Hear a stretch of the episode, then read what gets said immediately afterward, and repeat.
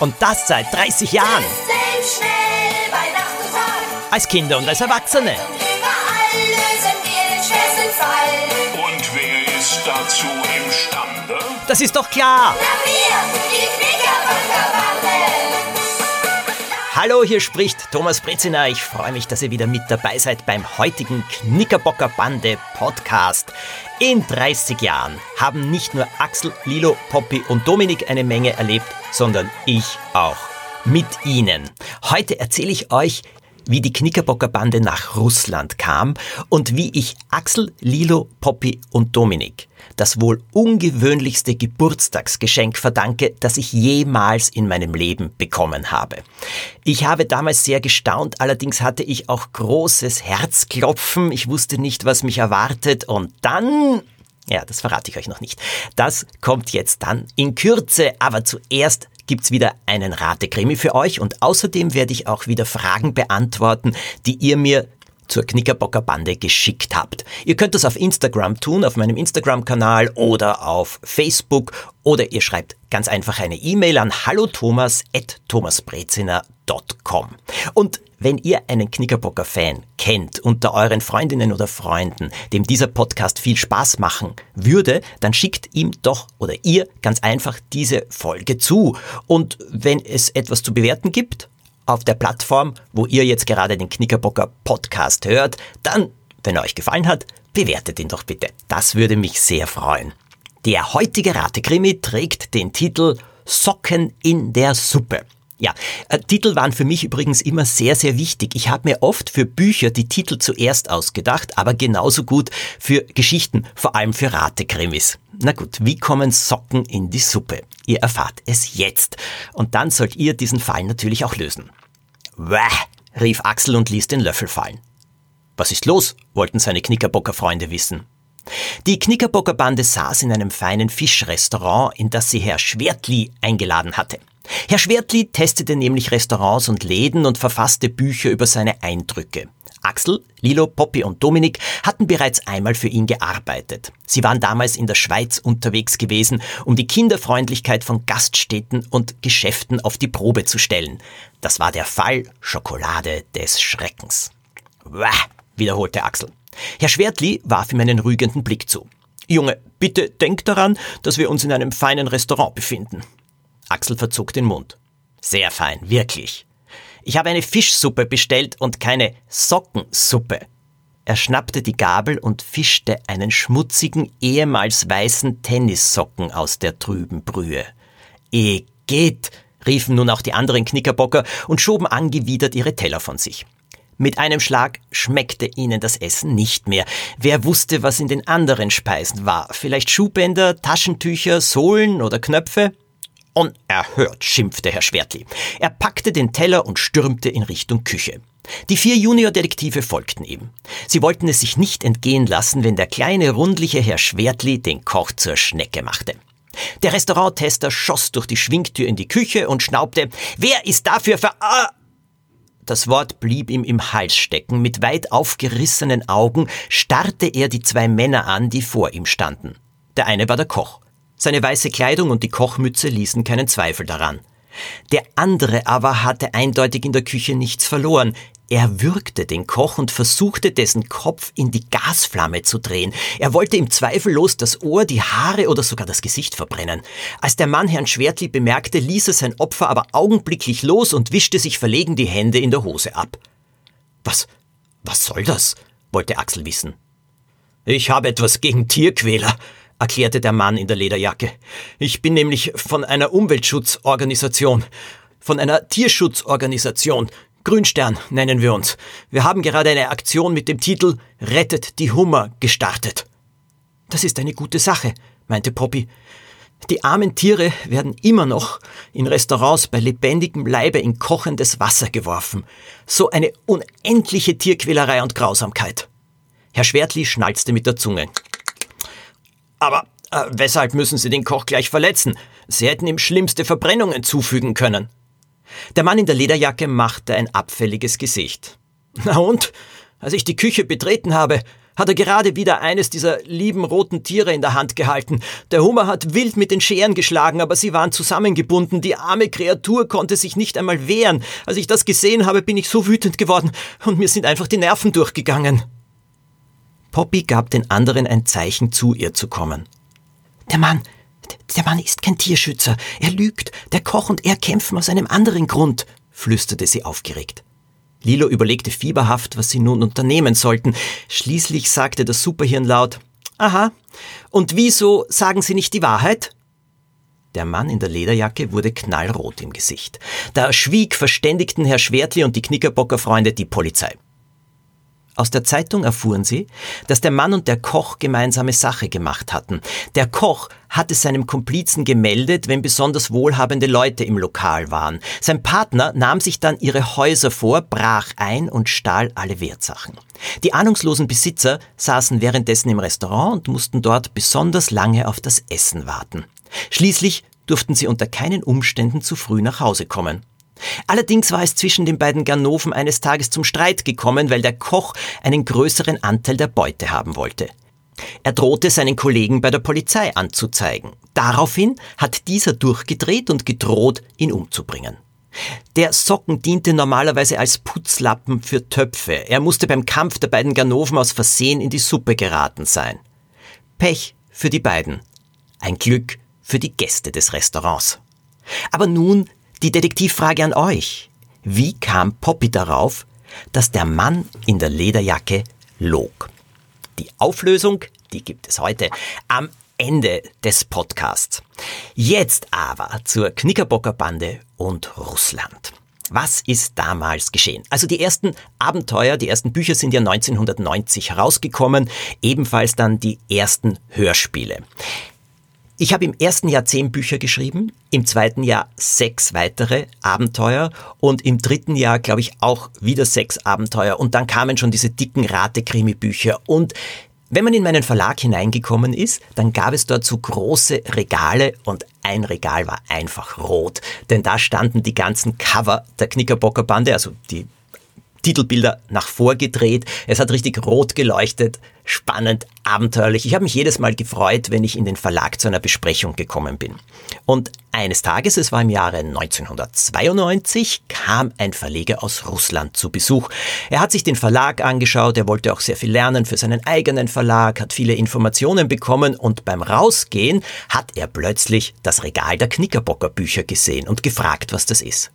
Es wurde ihm erklärt, er war begeistert, er hat einige Bücher mitgenommen und kurze Zeit später hat er sich gemeldet und hat gesagt, dass er alle bisher erschienenen Knickerbocker Bücher in Russland herausbringen wird und nicht nur das, alle, die danach kommen, ebenfalls. Eine sogenannte Startauflage, also die erste Auflage eines Buches liegt zwischen 2000, 3000, 5000, vielleicht 10.000 Stück. Dieser Verleger aus Russland hat gesagt, er wird 100.000 jedes Buches drucken. Und die ersten Bücher kamen heraus und man hat mir erzählt, sie sind zu einem großen Erfolg geworden, aber Jetzt war der Wunsch, dass ich nach Moskau komme, zu Lesungen. Na, ich kann kein Wort Russisch, das macht aber überhaupt nichts. Mein Übersetzer, der die Bücher übersetzt hat, wird auch meine Lesungen übersetzen. Und so ging's nach Russland. Und es war im Jänner, also im Januar 1993. Ich erinnere mich ganz genau. Mein Geburtstag, das ist der 30. Jänner und wir sind, glaube ich, am 25. oder 24. Jänner nach Moskau geflogen. Es war unfassbar kalt. Ich habe selten eine solche Kälte erlebt. Es lag dick Schnee dort auf den Straßen die Taxifahrer oder die Autos, mit denen wir unterwegs waren. Ähm, also ich kann euch nur sagen, wie die gefahren sind, das war mehr als abenteuerlich.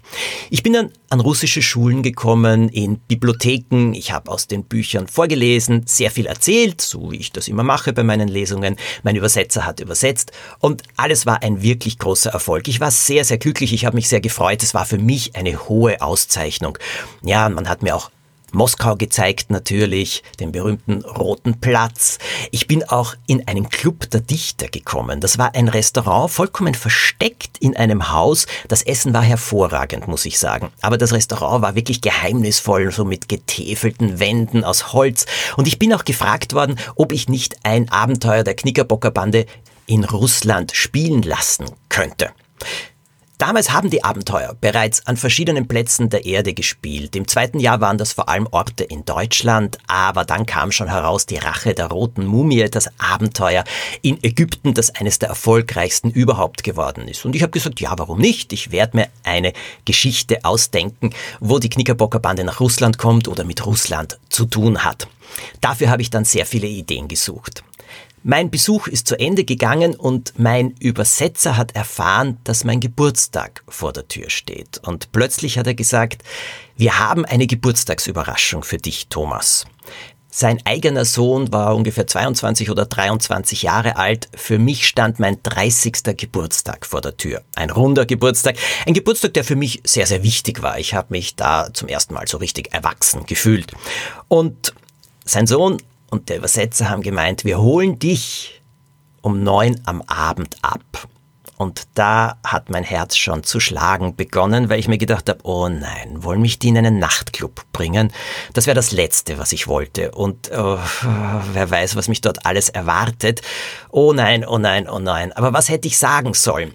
Außerdem waren sie schon wieder gegangen, aber um neun Uhr saß ich unten in der Lobby des Hotels und habe der Überraschung ein bisschen äh, mit Bangen entgegengeblickt. Sie haben mich abgeholt in ihrem kleinen Auto und dann sind wir durch das nächtliche Moskau gefahren. Das war damals vor knapp 30 Jahren ziemlich dunkel, muss ich dazu sagen. Und wir sind gefahren und gefahren und sie haben erzählt, das ist eine ganz besondere Sache die machen sie auch ab und zu und es ist für sie ja etwas sehr, sehr Spezielles, eine kleine Belohnung, die sie sich manchmal gönnen und die wollen sie mir jetzt auch zukommen lassen und dann haben sie so verschwörerisch gezwinkert. Ich kann euch sagen, mein Herz ist noch etwas tiefer gesunken. Ich habe mich schon in einem Nachtclub gesehen mit leicht bekleideten Damen und einer großen Flasche Wodka vor uns, aus der ich dann trinken sollte und noch ein Wodka und noch ein Wodka. Ich mag aber keinen Wodka. Oh nein. Es ging durch die Stadt, durch die nächtliche Stadt und schließlich in eine kleine Seitengasse und das Auto ist stehen geblieben. Mein Übersetzer ist ausgestiegen. Nein, sein Sohn war es, ist zu einer Tür gegangen, einer Hintertür und hat geklopft. Aber nicht einfach so geklopft, sondern so ein Klopfzeichen hat er gemacht, so. So etwas, also richtig geheimnisvoll. Die Tür wurde geöffnet und eine Frau hat herausgeschaut und dann habe ich gesehen, dass ein Geldschein oder vielleicht waren sogar mehrere den Besitzer gewechselt haben oder besser gesagt zu einer neuen Besitzerin gekommen sind. Und dann wurde mir gedeutet, auch auszusteigen. Und wir sind auf diese Tür zugegangen und hineingegangen. Es war ziemlich düster drinnen, kaum ein Licht. Und die Frau hat uns weitergeführt und noch weiter. Und ich habe mir gedacht, oh nein, wo bin ich da? Das waren Gänge, Steinboden, relativ kahle Wände und wir wir gehen und wir gehen und es wurde eine Tür geöffnet und ich schaue in einen Raum und in diesem schwachen Licht sehe ich etwas und das hat für mich ausgesehen wie eine Umkleidekabine eines Schwimmbads. Und dann habe ich in die Luft geschnuppert und was habe ich gerochen? Chlor. Meine Gastgeber haben mir eine Badehose gereicht und ein Handtuch und haben gesagt, zieh dich bitte um. Also bin ich in die Badehose geschlüpft, habe mir das Handtuch umgehängt und dann sind sie mit mir weitergegangen, eine große Treppe hinauf und in eine riesige Halle. Wisst ihr, wo ich war? In der Olympiaschwimmhalle von Moskau und vor mir lag ein 50 Meter Becken. Es war mitten in der Nacht, wir waren natürlich vollkommen allein. Diese Halle war wirklich nur spärlichst beleuchtet und in diesem schummrigen Licht hat man das Becken gesehen, das Wasser hat geheimnisvoll schwarz geglitzert. In meiner Fantasie ist es sofort losgegangen, dass natürlich in diesem Wasser irgendwo ein Hai schwimmen könnte oder so. Kann natürlich nicht, ich weiß, aber trotzdem, das ist meine Fantasie. Auf jeden Fall sind wir dort hineingesprungen und geschwommen.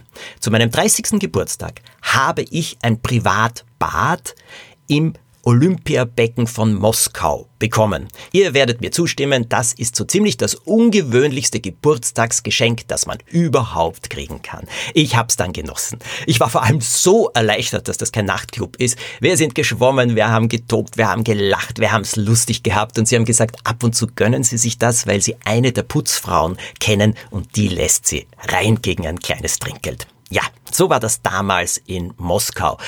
Das Buch, das dann entstanden ist, Der Krimi der Knickerbocker Bande, der in Russland spielt, trägt den Titel Im Reich des Geisterzaren.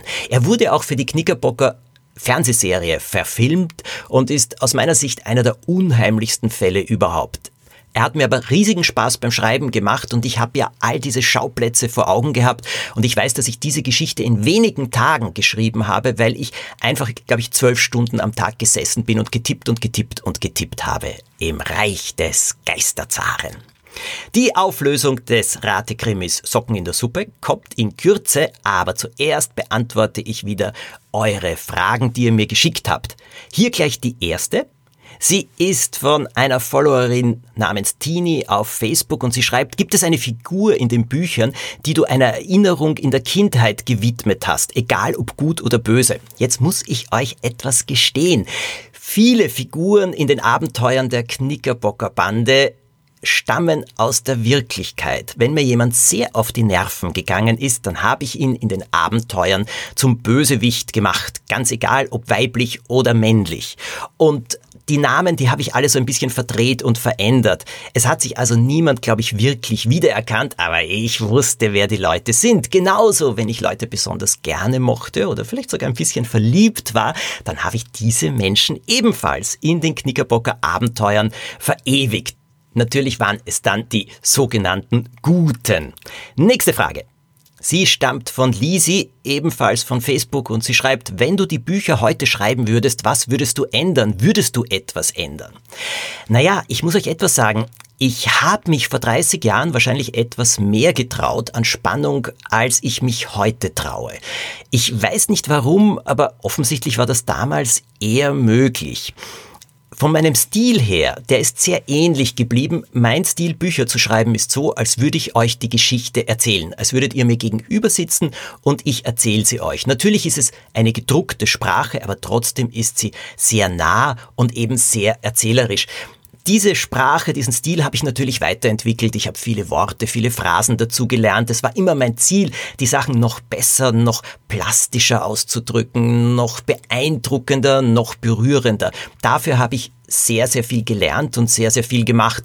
Das hat sich heute natürlich verändert. Die Geschichten selbst, naja, sie sollten immer spannend sein. Und äh, manches, was vielleicht wirklich sehr, sehr unheimlich war, würde ich heute in dieser Form nicht mehr schreiben. Und als die Bücher jetzt neu herausgekommen sind, haben wir auch da oder dort gewisse Dinge rausgenommen, weil sie für Kinder von heute mehr erschreckend sind. Warum das so ist, ich habe keine genaue Erklärung glaube, es hängt ein bisschen vielleicht damit zusammen, dass es heute in Fernsehserien sehr, sehr viele erschreckende Sachen gibt und man das, was man im Buch liest, noch mehr bildlich vielleicht vor Augen hat. Also da bin ich etwas vorsichtiger geworden. Aber sonst muss ich sagen, die Abenteuer der Knickerbocker Bande, auch wenn ich heute reinlese in ältere Bände, ich würde sie heute, so wie ich eben heute bin und wie mein Stil heute ist, auch wieder schreiben.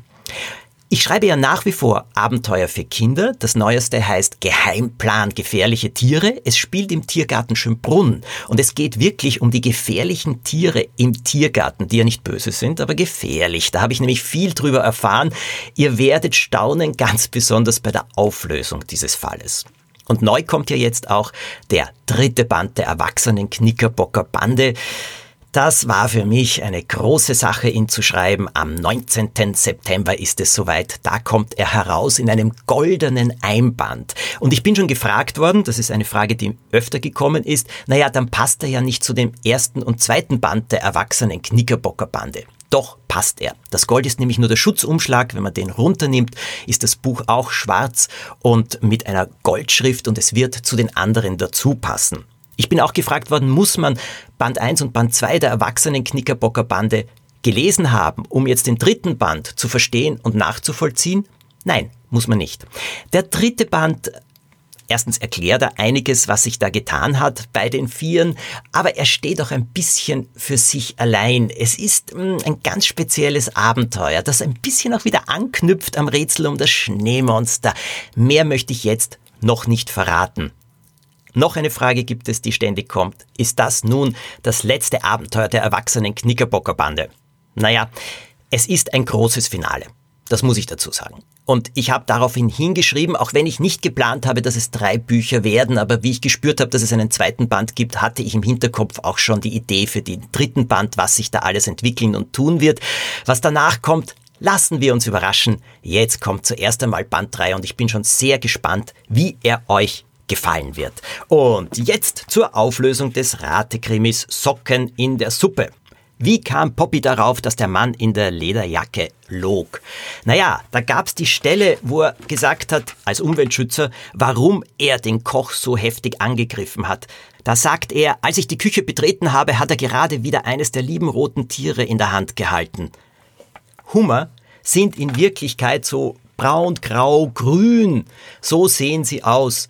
Erst ein Hummer, der gekocht ist und natürlich nicht lebendig gekocht werden soll, das ist ja wohl klar, ist dann rot. Das heißt, ein roter Hummer kann unmöglich mit den Scheren schlagen. Der lebt nämlich nicht mehr. Das war die Lösung des Ratekrimis. Wenn ihr es geschafft habt, herzliche Gratulation. Ich ernenne euch zum Ehrenmitglied der